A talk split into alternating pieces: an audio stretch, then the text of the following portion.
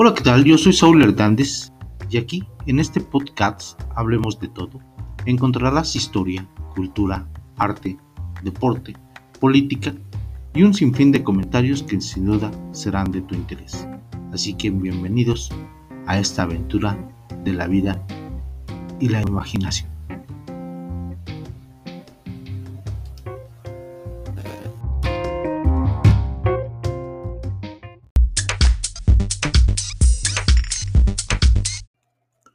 Bienvenidos a un episodio más de Hablemos de todo. Hoy platicaremos de la amistad.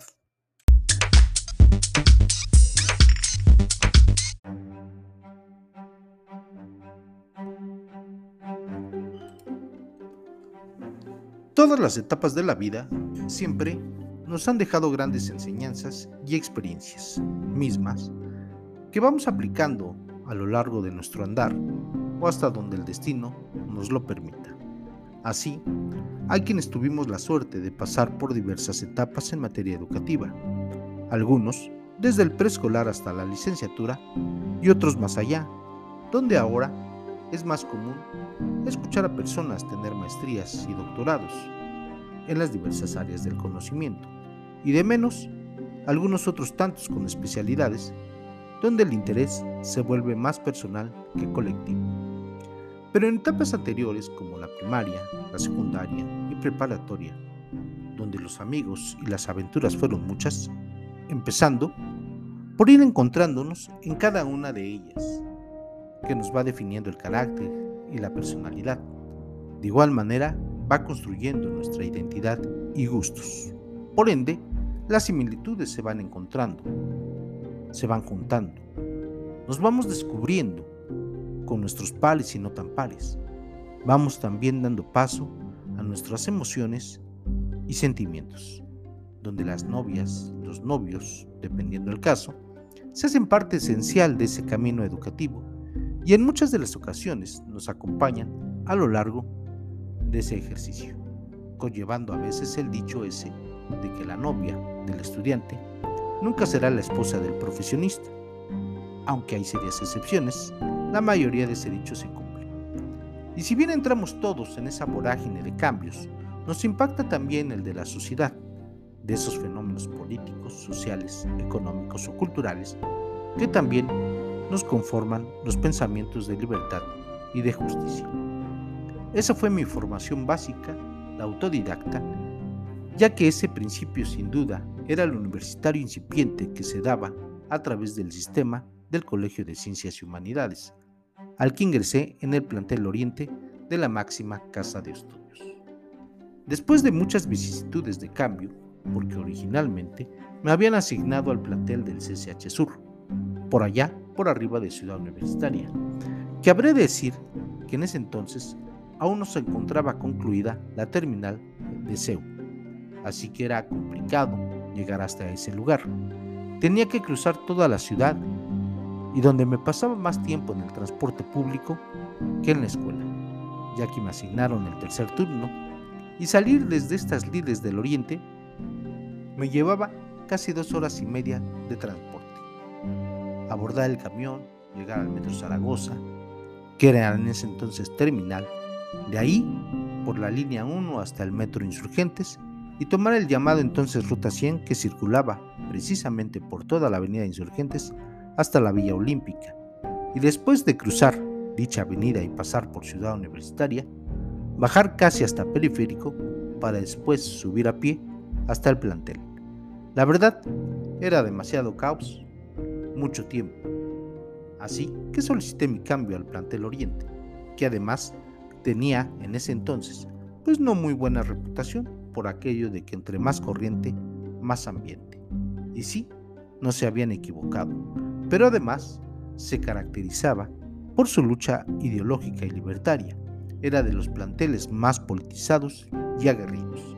Ahí conocí a esos amigos, muchos de ellos de un semestre, pero otros no tanto, que caminamos en esa constante lucha de identidad y de amistad, cada uno con sus demonios y sus deseos de ser, pero sin duda con el ánimo siempre de solidaridad.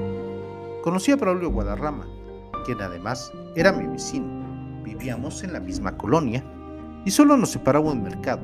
Decidió el camino de la música. Quizá ya la traía por dentro, pero nunca lo expresó de esa manera. Así, lo que más le admirábamos siempre fue su capacidad de retención mental. A Guillermo Islas, mejor conocido como el Memo, quien se convertiría en abogado años más adelante. A Toño, quien era echado para adelante, pero las lucubraciones de la vida y de la familia siempre lo retuvieron mucho. A Eduardo Galicia, mejor conocido como el Negro, por obvias razones del mote, y que tratara de incursionar en la medicina, que a final de cuentas no llegó a concluir dedicándose a otra cosa. Miembros base de un buen grupo que participábamos en varias de esas aventuras. Ya para el tercer semestre se unieron las damas, como Isabel Lola, quien tenía una pareja no de la escuela, pero que tenía vehículo y pagaba el precio de estar con nosotros, porque los rides eran inminentes los días viernes. Nos convertimos en un grupo fuerte, unido, solidario y aguerrido. En esa etapa de cambios y de luchas escolares con los integrantes de las huelgas y del Consejo Universitario, se dieron muchas cosas. Una de ellas fue un golpe de Estado al director de la escuela, quien había prometido muchos cambios y no llegó a hacer ninguno. A nuestra generación le tocó todo tipo de cambios, y en el del director estuvo acompañado de la violencia, ya que se formaron varios grupos que siempre han existido en la universidad. Los estudiantes conocidos como normales y los porros o los contras al servicio de la autoridad y quienes con manos llenas hacían lo que querían, desde novatadas hasta el control de las inmediaciones de la escuela, misma que generaban seria inseguridad eso sin tomar en cuenta el control de algunos aspectos o servicios como el de la cafetería, comedores y librerías, entre otras cosas más, como el pago de piso de los puestos que se instalaban en las inmediaciones del plantel. La lucha por el poder fue a brazo partido y en una semana se convirtió la escuela en un pandemonio, teniendo el día de la elección una lucha hasta con bombas Molotov. Algunos participábamos de manera más directa y entusiasta. Así, la siempre derecha universitaria estaba dispuesto a todo, mientras que la izquierda, recalcitrante y soñadora, buscaba también esa posición que a la larga sabíamos que sufrirían una transformación y el resto del alumnado también. El poder tienta hasta el más justo. En esa lucha varios fuimos instruidos por otros del manejo del volanteo, del discurso ante los compañeros en aulas y mítines en la que participábamos y ahora conocidas dentro de la comunicación como la alternativa. Así se formaban esas campañas informativas, siempre de señalamiento y el de presionar a la autoridad. Esa noche de un jueves las cosas se habían puesto tensas. De repente, en lo alto y cruzando el patio central, se estrelló contra el piso una de esas botellas llamadas bombas Molotov, llenando de miedo y fuego a todos los que nos encontrábamos en ese lugar. Dichas bombas que se hacían con gasolina, azúcar y clavos, que cuando se estrellaban en los pisos, estos salían candentes, llenos de azúcar pegada quemándose, y donde cayeran eran sin duda un peligro para cualquiera. Al escuchar el estruendo, todos corrimos, pero fue una señal de la supuesta izquierda universitaria para tomar por la fuerza la dirección, misma que varios grupos abarrotaron los pasillos y las ventanas. De pronto, salió hacia esa dirección una bomba más, misma que estalló casi al frente de un compañero al que se le incendió la ropa y que fuera sofocado con varios suéteres y chamarras sobre el pasto. Aún así, no pudo evitar algunas lesiones, afortunadamente no de gravedad, pero fue el motivo para que el director saliera de su oficina y dimitiera al cargo, ante el hecho de que la escuela fuera abordada de otra manera y las clases porriles hicieran su aparición, generando una batalla seguramente campal de grandes magnitudes. Afortunadamente, ya no se dio de esa manera. Aquí habré de decir que teníamos pleitos casados con estudiantes del bachiller 6, que se encontraban muy cerca, así que como en otras escuelas, que hacían presencia de vez en cuando, generándose batallas campales y corretizas, asaltos o golpes por todos lados. Eso sin olvidar también las diferentes bandas de delincuentes de la unidad Ejército Constitucionalista, y la mejor conocida fue la de los Panchitos, que no eran los mismos de Tacuba, pero que se les parecía mucho por la forma en que actuaban dentro de esa unidad habitacional que estaba de verdad construida de una cierta manera y que se convirtió dicha banda en el azote de todos. Momentos difíciles y formativos en los que ahora podemos considerar la democracia participativa. En ese entonces, y quizá hoy también, agresiva, autoritaria y represiva, pero sin duda muy participativa donde muchos compañeros universitarios pagaron el precio.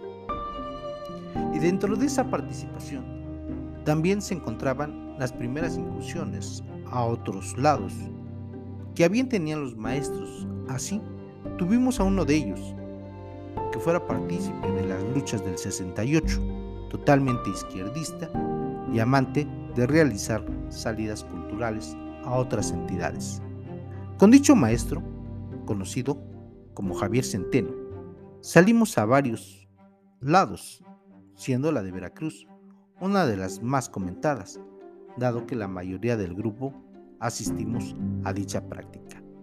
Tuvimos la oportunidad de visitar San Juan de Ulúa y conocer la historia original de Chucho el Roto, así como estar en el malecón y observar esos atardeceres que nos da el Golfo de México. El profesor Centeno buscaba siempre hoteles cómodos y a buen precio, donde la organización era vital, sobre todo para evitar que algunos se hicieran de las suyas. Por lo tanto, los grupos también se dividían entre hombres y mujeres. Nunca faltó el aventurado que pretendió espiar a las chicas y sintiéndose muy ligero, se dio a la tarea de amarrar algunas sábanas y tratar de llegar a una de las habitaciones de estas. Que de paso diré que el hotel tenía balcones y se prestaba para dicha jugarreta.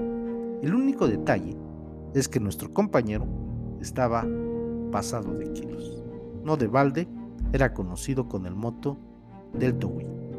Que las chicas, al darse cuenta de las intenciones de este, salieron huyendo del cuarto a decirle al profesor de tal situación, que solo quedó en broma porque nunca hubiera bajado por esas sábanas amarradas a un piso de abajo, a sabiendas que tenía otros cinco pisos que lo separaban con el piso.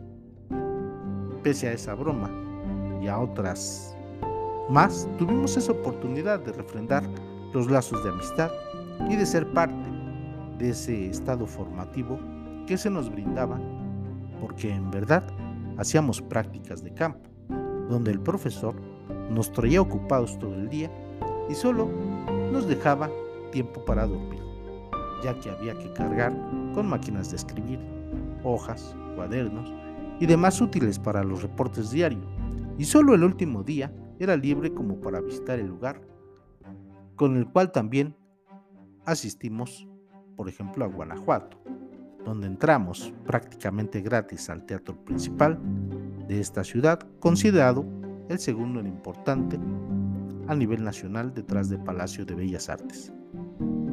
Y el haber visitado la tierra pues, de las momias de Guanajuato también fue otra épica aventura. Lo cierto es que dichas prácticas de campo siempre fueron no solo enriquecedoras al tener la oportunidad de visitar otras entidades o cosas o sitios, sino que nos refrendaron la amistad misma a la que aún seguimos abogando.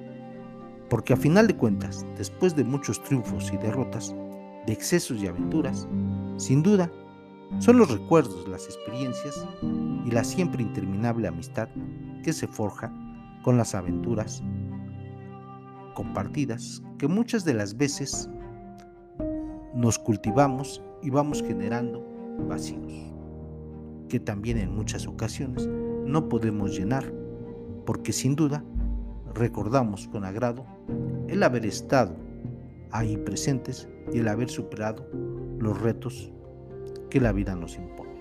Así, tenemos que en este tren de vida hay quienes se suben y se bajan, así como otros que se adelantan. Pero pocos, la verdad, muy pocos, son los que nos acompañan hasta el terminal de nuestro destino. Hoy podemos recordar la frase de Charles Chaplin que decía, necesito de alguien que venga a luchar a mi lado sin ser llamado. Alguien lo suficientemente amigo como para decirme las verdades que no quiero oír, aún sabiendo que puedo irritarme. Por eso, en este mundo de indiferentes, necesito de alguien que crea en esa cosa misteriosa, desacreditada y casi imposible llamada amistad.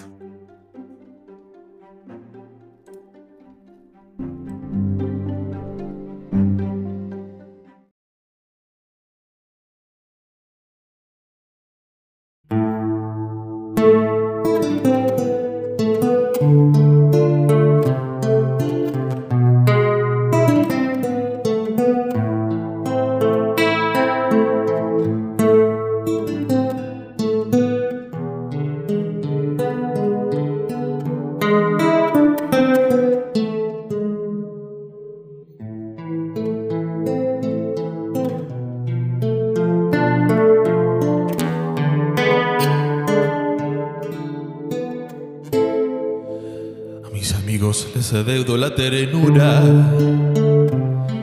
y las palabras de aliento y el abrazo, el compartir con todos ellos la factura que nos presenta la vida paso a paso. A mis amigos les adeudo la paciencia tolerarme las espinas más agudas, los arrebatos del humor, la negligencia, las vanidades, los temores y las dudas. Un barco frágil de papel parece a veces la amistad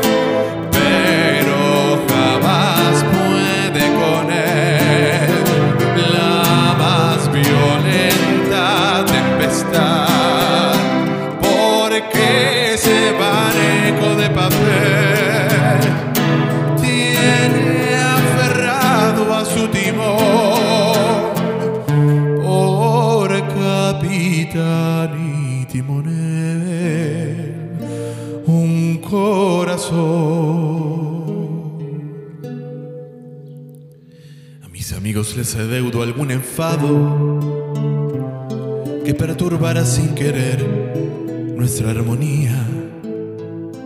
Sabemos todos que no puede ser pecado el discutir alguna vez por tonterías. A mis amigos legaré cuando me muera mi devoción en un acorde de guitarra y entre los versos escondidos de un poema. Mi pobre alma incorregible de cigarras. Un barco frágil de papel parece a veces la amistad,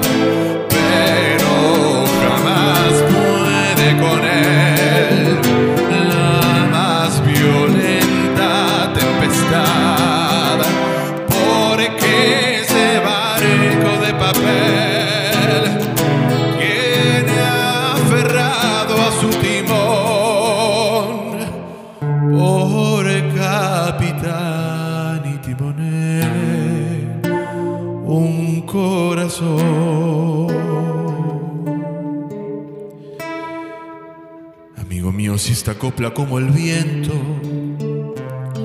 A donde quieras escucharla, te reclama. Serás plural porque lo exige el sentimiento. Cuando se lleva a los amigos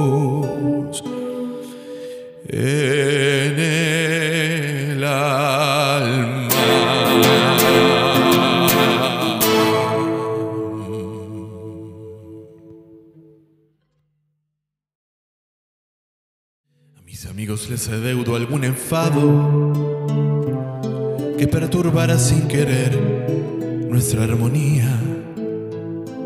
Sabemos todos que no puede ser pecado el discutir alguna vez por tonterías